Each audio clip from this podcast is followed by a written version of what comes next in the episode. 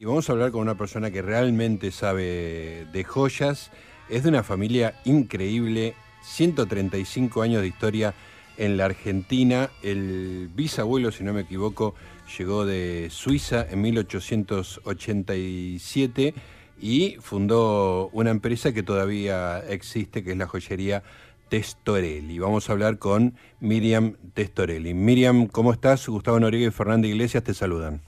Hola Gustavo, hola Fernanda, ¿cómo están? Contame. ¿Cuánto, ¿Cuánto saben de la historia de la empresa y de la familia? Muy bien. Nos preparamos un poquito, pero tenemos la expectativa de que vos nos cuentes mucho más, porque la idea de que venga una persona desde Suiza a fines del siglo XIX y ponga una joyería ya me, me abre una cantidad enorme de preguntas que ya te empiezo a preguntar. ¿Qué hacía tu bisabuelo en Suiza, por qué vino y cómo abrió una, una joyería. Bueno, él viene con la gran corriente inmigratoria que tuvo el país eh, a fines del siglo XIX, con la gran promesa que eh, era el Argentina en ese momento, con todo lo que se les prometía a los inmigrantes, que cosas que después no se cumplieron, pero bueno, no importa. Otra historia. Este, más allá de eso, él se instala en San Isidro, él ya era relojero de, profesión, pero no, no solo era relojero, sino que además eh, abarcaba todo lo que fuera em, la ciencia de la precisión. O sea, desde óptica, arreglo de armas, que en ese momento, entonces se usaban muchísimo las armas de fuego, este, máquinas de coser y, bueno, y aparte de joyería y relojería, ¿no? Y bueno, se instala en San Isidro, eh, muy rápidamente eh, se gana la confianza de, los sanisidrenses, este, si bien eh, no hablaba del todo bien el español, sino que hablaba francés e italiano, porque él era del cantón italiano de, Suiza, del vecino. Claro. Y bueno, rápidamente se gana la confianza de, los sanisidrenses y, y bueno, este eh, trabaja y digamos, después tiene a, tiene a sus hijos y uno de sus hijos, eh, José también, es el que lo ayuda después a la realización del reloj floral para el cual lo convoca eh, el intendente de San Isidro de esa época, el doctor Adrián Becar Varela, que había recibido una postal de Edimburgo donde había un reloj floral y bueno, era una época de oro del país y eh, dijo, bueno, yo quiero esto, tenerlo acá en la Plaza Mitre frente a la catedral. ¿Sigue estando ese reloj floral? Está, eh, sí, digamos, no está tal cual originalmente, la máquina se, se reemplazó porque un mecanismo mecánico, como era en ese entonces, es muy eh, costoso de mantener, o sea, da mucho, trabajo de mantener, mucho desgaste, entonces se reemplazó por un mecanismo electrónico. Y la máquina original se encuentra en el Museo Archivo Municipal acá de San Isidro, este, eh, se encuentra en exhibición, ¿no? Y en este momento la plaza está en reformas desde hace ya un tiempito largo, y esperamos, según prometió el intendente eh, Gustavo Pose, que su fecha límite eh, era octubre, así que esperamos para nuestro mes aniversario poder eh, inaugurar justamente la, la plaza, ¿no? Qué bueno. Qué impresionante eso, Miriam, de, de, tu antepasado, que era experto en cosas de precisión, ¿no? o sea, que no era solamente un material, sino cosas que tienen que funcionar al milímetro o al micromilímetro. Exacto. Este, y eran mm. muy diversas, digamos, ¿no? Porque llevas de arma de fuego a reloj, pasando por el manejo de las, de las joyas también, que debe ser de ese nivel de precisión también, ¿no? Exacto, exacto, y de, y de prolijidad, ¿no? Claro. ¿Y, ¿Y eso lo fue heredando toda la familia? Eso fue pasando primero, bueno, a José, mi abuelo, después a mi padre, que era hijo único, y bueno, después nosotros y ya ahora están mis hijos también, ¿no? Mm. ¿A todos, eh, sin excepción, se dedicaron a eso o hay alguno que si no? bien, a ver, eh, a ver, chicos, eh, no es que mis hijos están en el banco de joyero limando y acerrando, sino que nos dedicamos toda Claro, la, la familia empresa a esto. familiar, pero claro. y están los orfebres, o sea, si bien eh, tanto mi hermano Fabián, que es el presidente de la empresa, como yo, tenemos, digamos, sabemos cómo hacerlo y podemos hacerlo, no es lo, a lo que, digamos, estamos, nos dedicamos cada día. Claro, ¿no? claro. Por ahí diseñamos Mm. y eso sí lo pasamos a los orfebres para que lo lleven, este, lo lleven al metal y a las piedras preciosas, ¿no? Claro, pero entiendo que, que ahora tu rol sea ese y que haya trabajadores específicos que trabajan para ustedes. Pero lo hiciste, digamos, trabajaste como orfebre en algún momento, no te digo trabajar, pero la práctica por lo menos. Eh, eh, como orfebre de estar con el metal, eh, no. Estuve sí diseñando y estoy diseñando en 3D Ujú. y estoy al lado de los orfebres eh, explicándoles qué es lo que quiero, Claro. discutiendo cuando me dicen que algo no se puede hacer, digo que sí, este, y cómo quiero que lo hagan, entonces, este, sí, sí, sí, pero no me pongo, ten- tengo las uñas pintadas. Se te caen los que- anillos, como quien dice. Claro, exacto, exacto. ¿Y qué, qué Es- tipo de joyas son las que más se venden hoy, hoy en día? Eh, mira, lo que más se vende es el tipo de joya clásica. De por sí la Argentina es muy clásica eh, en, en sus gustos y además porque, bueno, hoy por hoy convengamos que tampoco es tan accesible Claro. eh, el, el poder comprarse. O sea, hace unos años la clase media todos se compraban algún anillito de oro. Hoy es un poco más... eh, un poco más Restringido, claro. restringido y quienes compran o- optan por la joyería clásica, ¿no? Y además, sobre todo el oro blanco este, está muy apreciado y también el oro rosa está empezando este, a, a elegirse, ¿no? ¿Cuál es más barato de todos los oros? Eh, el oro blanco es un poquito más caro, eh, es un 20% más costoso que, que el oro rosado o el oro amarillo, ¿no?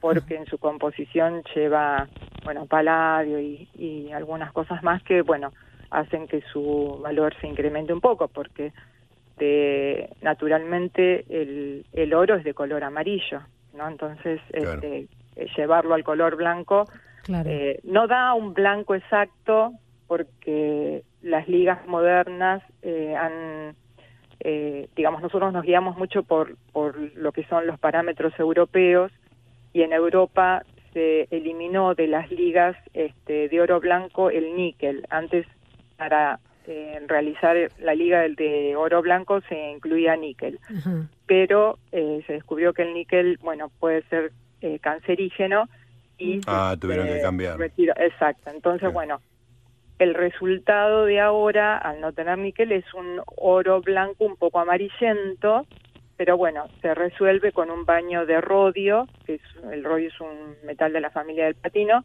eh, que termina dándole ese acabado y esa ese brillo El y esa protección de claro del color eh, Miriam, eh, recién hablábamos, eh, bueno, yo trabajo en televisión y en televisión se usa mucho la bijou, ¿viste? Porque es más llamativa, es como que se destaca más que una, una cadenita linda de oro, bueno, de lo que sea. Eh, ¿Le hace competencia la bijou a, las joyas de verdad, digamos?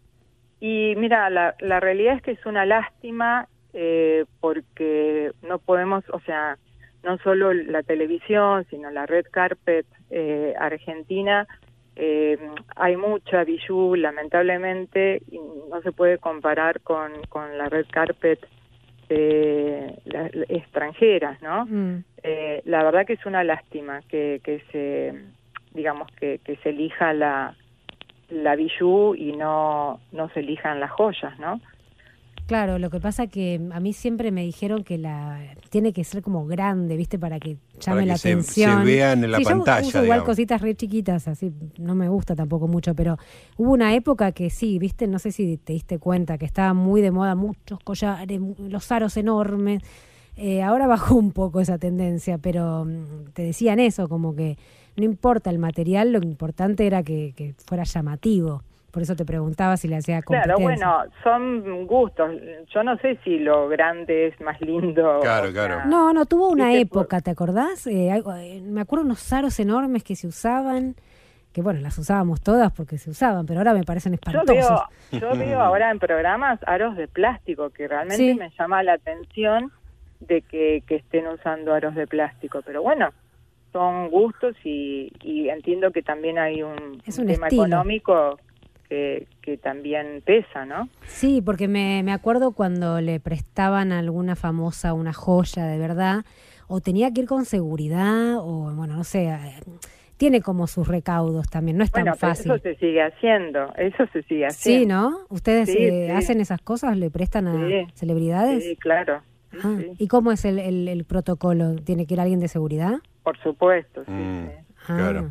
Sí, sí, hay todo un protocolo de seguridad para preservar la, las piezas, ¿no? Claro. Claro, por ahí no lo pueden hacer todas eso. Las que no lo pueden hacer se meten en la billutería y listo. Claro. Mm, si nos consulta, veremos si podemos hacerlo o no, pero este, la verdad que es una lástima, incluso les decimos a, a, a los eh, modistos de alta costura que la verdad que a veces vestidos tan increíbles estén acompañados de bijú, eh, realmente es como... Claro, como un desnivel entre una cosa y la otra. Sí, exacto, la verdad que se, se arruina el, el, el producto final, ¿no? Miriam, eh, mencionaste mucho que el argentino usa joyería clásica y yo que no sé nada del tema te pregunto, ¿qué sería joyería no clásica?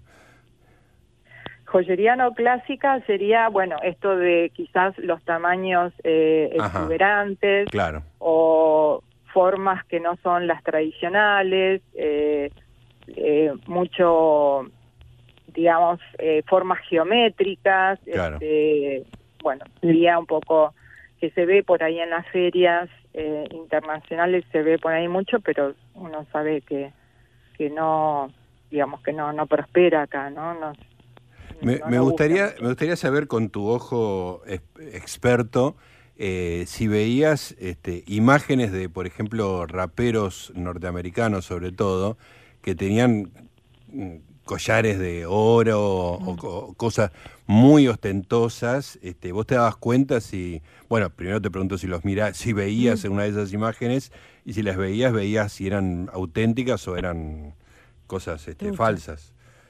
Y depende, o sea, eh, es difícil poder determinar si son legítimas o no. Dudo de que no tengan legítimas, ¿no? Los raperos. Este, Sí, hablemos de un tipo que vende millones de discos. Claro. Exacto, son los primeros en, en comprarse en comprarse cadenas de oro y Claro. incluso usan aros con diamantes y demás. Claro. Miriam, me estaba leyendo acá que estudiaste periodismo. Sí, estudié periodismo en el Círculo de la Prensa. Ay, que bueno, somos colegas. Somos colegas, sí, somos colegas. ¿Pero siempre escribiste artículos para revistas de joyería o en algún momento escribiste otras cosas? En un primer tiempo no hubo una serie de, de- de trabajos de investigación y demás, pero digamos después, ya cuando el- elegí quedarme con, con la empresa familiar y acompañar a mis padres y este ya me dediqué solo para a lo que era el tema de joyería, la historia de la joya, cómo acompaña la joya, el tema del, de, de la humanidad, cómo iba desarrollándose, que eso me, me apasiona, ¿no? Mm, qué interesante eso. ¿Escribiste algo sobre la historia de la familia? Sobre la historia de mi familia, Sí, sí. eh, no, la han, escribi- la han escrito otras personas. Ah, sí, o sea, no, hay eh, eh, Tirigal, que es un historiador de acá de Argentina, de San Isidro, ha escrito, el hermano de Orangel, Ajá. este, ha escrito toda una reseña y ha hecho un trabajo de investigación importante. Eh, pero no, no, me, me he dedicado a escribir otro, otro tipo de cosas. ¿Y vos tenés alguna joya que uses siempre, alguna favorita? Bueno, sí, hay una joya, yo soy viuda Mm. y cuando enviudé tenía las dos alianzas y me resistía a, a usarlas como las usan las viudas, que son las dos alianzas juntas. Este, me parecía muy deprimente y lo que hice fue eh, fundirlas y diseñar una, un dije, un colgante que es una llave, Mm. eh, que tiene en, el- en la empuñadura forma de corazón con las letras iniciales eh, mías Mm. y tiene la cantidad de diamantes que estuvimos, de los años que estuvimos juntos Ajá. y en la parte de abajo tiene los cinco diamantes que son los hijos que tuvimos. Mm. Y bueno, es una joya que, que uso muchísimo. Claro, tiene un valor sentimental. Claro, tiene Eh, mucho significado. Pasa mucho con las joyas, lo del valor sentimental, Exacto, ¿no? totalmente, totalmente. Recién leíamos, yo leía una nota que salió hace dos días en La Nación de la gente que se desprende de sus joyas por varios motivos, ¿no? Principalmente el económico, y había uno- unos chicos que contaban que habían fundido una joya de unos antepasados para hacer sus alianzas. Eh, no sé si eso Bueno, finalmente abarata costos o qué, pero bueno, tendría un valor Sí, sí, por supuesto que abarata, abarata costos, además que es algo lindísimo de poder hacerse las alianzas con algo que fue de los papás, de los abuelos, o, o a veces toda la familia ayuda, ponen alguna eh, cosita chiquita de oro y, y ayudan a los novios a hacerse las alianzas. Me parece que es, es lindísimo y bueno, es una de las posibilidades que, que esto ofrece, ¿no? Claro, claro, sí, sí, no, no lo había pensado.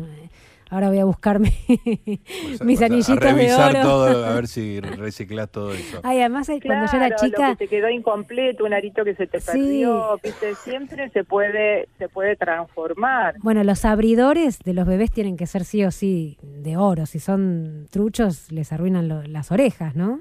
Sí, tienen que ser de oro y tienen que ser de, de cierta marca porque el eh, la espiga, que es la que perfora en definitiva el, la- el lóbulo de la oreja, eh, si, si no es de calidad o eh, eh, se tuerce al, al perforarlo y bueno, eh, tiene que tener resistencia Claro. para atravesar la carne. la digamos. cantidad de abridores que perdió mi hija no- Ah. no, tiene nombre. Yo al final dije, "Bueno, basta, no usas más arito. porque Gastaste ¿qué una fortuna en oro. no, ya tiene 17, pero Ah, bueno. en su momento íbamos a la plaza y salíamos con un arito menos siempre. Y no- un día le dije, no, basta. pero disculpame, pero el arito abridor es para un tiempo nada más. Es, el arito abridor lo que tiene es que no eh, tiene salida eh, por atrás, Sí, como la el arito de rosca. claro, que es eso como lo usa- apretás, es como una, lo apretás, Claro. sí. Eso se usa mientras el bebé no sabe hablar. Después cuando el bebé ya sabe hablar, que puede expresar, que le duele, que le pincha o algo, ahí Ajá. usa Ah. Ahí se cambia. los de tuerca. Eh, claro, el de tuerca los ajustás y no, se, no, no los perdés con tanta facilidad. Está. No sé, perdimos, Bueno, un, perdimos llegó- un montón. Después llegó se le cerró, tarde esta Se le entrevista. cerró el agujerito, fue todo un lío con los aritos, se le ponía negro. No sé, esas cosas que, que pasan con las niñas. Miriam, eh, vos que te has dedicado toda tu vida y que tenés toda la, la historia de la familia, ¿cómo ha cambiado el tema de la, de la seguridad con el tiempo? Digo, ¿Son épocas más peligrosas? ¿Ustedes tienen que gastar más en seguridad? ¿Cómo, qué, qué relación me puedes hacer? Sí, es el, el tema gris, ¿no? De que, digamos, el, el temor que, que uno siempre tiene. Eh, y sí, uno, digamos, como nos ha pasado a todos, creo que, que todos estamos invirtiendo más en, en seguridad y tomando ciertos recaudos porque, bueno, eh, se, se ha complicado un poco la situación, ¿no? Claro. Eh, ¿Ustedes tienen un local, varios locales? ¿Cómo es la, la estructura del Nosotros tenemos en este momento cinco locales. Sí. Eh, estamos con, con reformas en Unicenter. Tenemos en eh, Galerías Pacífico, Alto Palermo, Tot Baires, Unicenter y la Casa Central de San Isidro. Y próximamente esperamos antes de fin de año abrir eh, otro local en la Avenida Alvear. En la Avenida Alvear. Sí. Ah, buenísimo. Eh, Miriam, ¿te gusta mucho diseñar? Porque es casi una cosa totalmente distinta, ¿no? Sí, me, me encanta, me apasiona. Ah, me que, encanta. contame un poco, hay programas especiales que diseñan en 3D, ¿cómo, cómo es el trabajo de diseño práctico, digamos? Mira, hay programas de diseño de 3D, pero termino diseñando en papel y lápiz. Ah, ah Eh, mira, tenés porque- esa habilidad. Eh, sí, sí, hasta altura. sí, son muchos años dibujando. Claro. Este, pero sí, hay un programa de, de rino, rinoceros 3D que eh, uno puede diseñar, digamos, especial para, para joyería, ¿no? y... Eh, y... es muy práctico, sirve muchísimo eh, y, es de, es de utilidad. Eh, pero la verdad que uso mucho más el papel y lápiz que, que, el 3D. Y después te sentás con el, con el labrador, digamos, con el orfebre o quien, con quien sea, con el papel y le, le explicás cómo, cómo es la mecánica. Exacto, con todos los detalles de poder, lo que uno tiene en mente, poder explicárselo a, en, en, texturas, en colores, en cómo quiero, o sea, el tema es también que, bueno, estamos como muy limitados con los insumos, ¿no? Ah, cosas eh, importadas se complica. Eh, no, no solo eso, sino que antes teníamos eh, muchos joyeros en el país que se dedicaban a hacer insumos, o sea, yo, cadenas, eh, distintos tipos de, de, mm, eh, de, accesorios que nos, nos resuelve a, a, los joyeros el poder terminar una pieza o poder diseñar una pieza y hoy de repente no tenés variedad de cadenas para, para cuando tenés un modelo en mente, o sea, tenés que quedarte con los, lo poco que encuentres en el mercado y es muy poco y limitado y bueno, pero eh, tratamos de, ir adaptándolo y lo que no se puede, bueno, se debe de hacer, ¿no? Claro. Estaba viendo que las joyas también requieren un cierto mantenimiento. Bueno, ahí justamente lo que te decía con respecto a las piezas de oro blanco que están realizadas con la liga nueva, cada tanto necesitan un, un pulido y una vuelta a, a, rodinar, ¿no? Este baño de rodio, porque ese baño se va desgastando y aparece el, el color amarillento ah. en la base, ¿no? No sabía eso. voy a llevar mi, mi anillito a, a limpiar, así sería. Eh, limpiar y rodinar, sería pulir y rodinar. Pulir, mira vos. Y, y otra de las cosas importantes es el tema de revisar los engarces, porque los engarces son grifas, son pequeños deditos que agarran a la, a la piedra sí. y claro. eso si se engancha con las prendas de punto o con una media, pueden abrirse y, digamos, puede perderse la, la piedra. Claro. Ah, y si se pierde la piedra sonaste. Ay, qué nervios. Claro. Y después todo lo que es desgaste, o sea, lo que se va gastando hay que ir eh, reforzándolo o haciéndolo de nuevo. Hay algunos mitos con respecto a, al oro, por ejemplo, que dicen que si vos lo, lo frotás cura el, orzuelo, por ejemplo. sí, sí, ¿Es verdad? No es un mito, no es un mito. Ah, ¿es verdad? Porque hay una ionización con ah. al, frotarlo. El calor. Que parece ser que tiene su efecto bactericida y, y antiinflamatorio, ¿no? Ah, extraordinario. O sea, es por la ionización que te hace el, el oro. Al frotarse. Mira vos. Y también hay otras cosas de cómo limpiar, eh, no sé, con pasta de dientes o esas cosas. Uno caseramente puede, ¿viste? ¿viste que la plata a veces se pone como fea? ¿Se puede revivir de alguna manera? Eh, a ver, si es plata, es, no hay problema de que lo limpies con una pasta dentífrica. La pasta dentífrica es un abrasivo, o sea, entonces Sí. Eh, lo, lo, es como que realiza una limpieza y un pulimiento. Claro, lo, va a erosionar un poco. Sí. Sí, no, no, no es, no es, no es muy profundo, no, no pasa nada.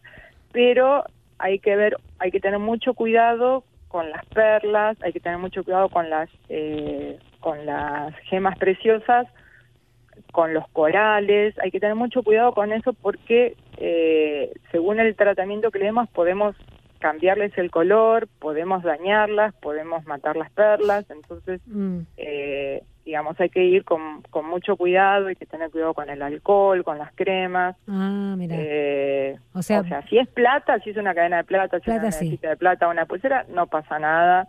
Eh, si la plata en contacto con el aire se oxida claro. y el óxido y el óxido de plata es, es negro, por eso eh, necesitamos limpiarlo periódicamente, pero claro, sí, sí, sí, no hay problema en limpiarlo caseramente. ¿Y bañarse con la joya, sí o no? Eh, nosotros no aconsejamos ni que se bañen ni con joyas ni con relojes, porque uno es que no te puedes higienizar bien. Claro. Mm. Y otro es que, eh, digamos, vas o sea, sin querer vas a ir engrasando lo, la, la, joya, porque lo que es jabón y además se va depositando eh, debajo de las piedras, en el caso de los relojes, en los brazaletes de los relojes, y eso hace que después toda la arenilla se adhiera y desgasta el brazalete del reloj mucho antes. Eh, las eh, juntas de los relojes que son de como de una goma eh, con el agua caliente eh, se perjudican. Mm. Entonces nosotros en líneas generales aconsejamos no bañarse ni con joyas ni con relojes. Con la, alianza, bueno, la alianza yo no me la saco nunca. La alianza, la alianza va remachada al dedo, la alianza no se saca. no, no, me la saco nunca ni para bañarme, ni para dormir, ni nada. Eh. No, no, la alianza no hace falta, no hace falta sacarla. Gustavo Noriega la perdió. Me la perdió mi mujer, así que yo ya hice la, denuncia pública, así que se, dirimirá en tribunales. Me gustó, me gustó tu, como dijiste, remachada al dedo. Remachada, sí, sí, Tenemos un sistema para que no se salga. Que no se salga, perfecto. Bueno, Miriam Testorelli, colega, amiga, te agradecemos mucho, muy interesante todo lo que nos contaste y la verdad que una, una familia con tantos años de, historia trabajando en lo mismo y una cosa de tanta eh, delicadeza y precisión, eh, realmente es muy interesante, así que te agradecemos mucho esta conversación. No, les agradezco, Gustavo, Fernanda, por haberme invitado al programa. Un beso. Un beso, un cariño. ¿eh? Ahí estaba Miriam Testorelli, de la joyería Testorelli, 135 años de historia en la Argentina.